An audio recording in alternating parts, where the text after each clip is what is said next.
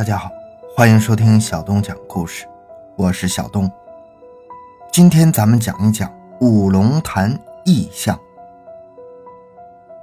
济南市五龙潭历时千年，传说每逢重大变故，此地必然有异象出现。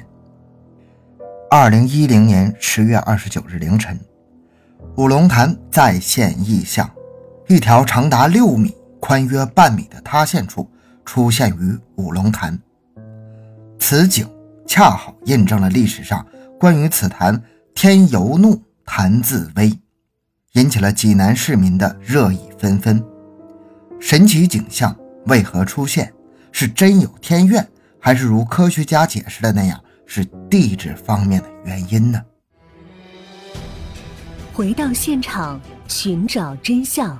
小东讲故事系列专辑由喜马拉雅独家播出。二零一零年十月二十九日凌晨三点左右，位于济南市西门路附近著名的五龙潭公园内，有着上千年历史的名泉五龙潭突然塌陷，塌陷处裂开了一条长达六米左右、宽半米的大口子。在场记者目睹了这一壮观场景。塌陷处在潭中央，水中的大裂口周围聚集了大量的游鱼，望着深幽幽的裂口，给人一种恐怖的感觉。由于五龙潭深不可测，从来没有人知道水有多深，也没有人敢下水去看个究竟。目前也更不敢派专业的潜水队员进入水中裂口去探查。这一事件。让人不得不想起流传于五龙潭上千年之久的骇人传闻，现场市民也纷纷叹起这个令人恐怖的千年传闻。这个传闻也正好与历史吻合。自古关于此潭的“天由怒，潭自危”这六个字，似乎正被逐渐验证着。虽然这样的传闻听上去不可信。但也给这事件增添了一份神秘的色彩，引起了不小的轰动。现场记者曾采访过一个坍塌时的在场人，在五龙潭东南侧开茶社的茶社经理陈允宪。陈经理向记者讲述了当时那令他恐惧的一幕：二十八日晚，之前并没有什么异常的景象发生，天空很晴朗，夜空中繁星流动。没有什么乌云。他与公园值班聊天到很晚，然后回到他的茶社洗漱上床睡觉，睡到下半夜，不知被什么惊醒了。当时也并不知道是几点。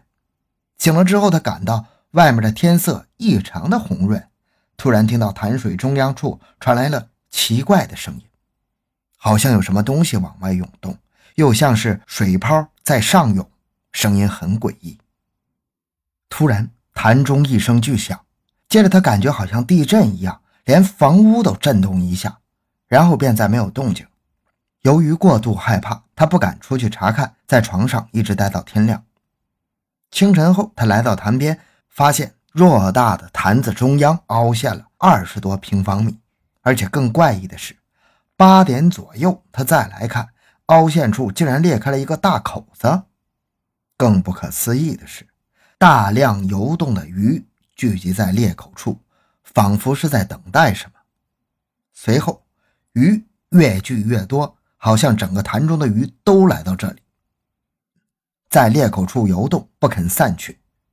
他大惊之下，急忙报告了公园办公室。站在潭边看着塌陷处的大裂口，在深深的水中诡秘而深邃，使人感到寒意。五龙潭这个千古之泉，自古就没有干枯过。不管济南如何大旱，水深不见底，没有人能知道里面的情况。而流传千年的传闻，也让人更感神秘。传闻的源头还要追溯到唐朝玄宗李隆基时期，五龙潭也就是那个时期形成的。当时这里还是唐朝名将秦琼的府邸，并没有五龙潭。由于秦琼是唐开国名将，祖籍济南人，与程咬金、罗士信都是唐初的英雄。在李世民贞观年间去世后，他的儿子一直居住于此。后来到了唐玄宗李隆基末期，由于玄宗宠爱杨贵妃，荒淫无度，从此朝政荒废，政体腐败，奸臣当道，民不聊生。秦琼之子由于为人刚正不阿，看不惯那些阿谀奉承、狡诈奸邪的小人，便与一些仁人志士聚集在府里，痛斥朝廷的腐败与奸臣的恶毒。结果被小人告发，奸臣在玄宗面前大肆污蔑秦琼之子。玄宗大怒，派人来济南缉拿秦琼之子，并将秦府抄家。结果，朝廷官兵刚来济南，快到秦府地的时候，突然天空电闪雷鸣，有人见五条金龙闪现空中，随即秦府塌陷。塌陷处形成深坑，大量水冒出，形成了今天的五龙潭。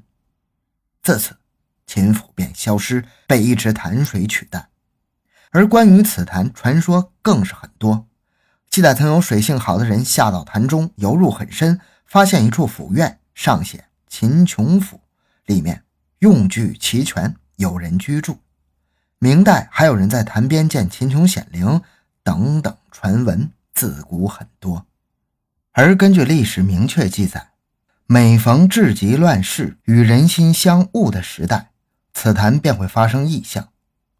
最近的两次有明确考证的记载，是一九零八年的清末，此潭在深夜突然沸腾，随即有一处风格明显是唐代的府院浮现，这在《山东志》有明确记录。还有一次是在一九三八年，一夜之间潭中水声巨响，第二天一早，人们发现水面漂浮着大量的古书。目睹当时情况的是当时山东民办大学一个姓李的教员。而一九八二年，当时济南市园林工作人员对五龙潭进行两侧的清理时，曾挖出一唐石碑，上书“唐左五位大将军胡国公秦叔宝宅”。这石碑至今保留在五龙潭公园内。多年来，有很多济南市民在潭边捡拾到古物与器件，不知道是从哪里来的。最近一次的五龙潭异象发生在二零零二年，当时济南地区大旱，千年没有干枯过的五龙潭也破天荒的干枯了。当时潭里水域面积被缩小到很小的一块，由于潭里有大量鱼与龟，人们为了不使鱼因为水干枯而遭殃，便准备把鱼与龟全部打捞上来转移。但神秘的是，潭里的水已经很少了。鱼和龟根本无处躲藏，但人们在很小的一块水域却找不到任何鱼等水生物。由于五龙潭与外界水系或者泉群没有连通，所以鱼不可能游到外面。那怎么就是找不到呢？他们究竟是躲到哪里了呢？而二零零三年济南地区雨量增大，五龙潭又恢复了过去的喷涌，水量也恢复到以前。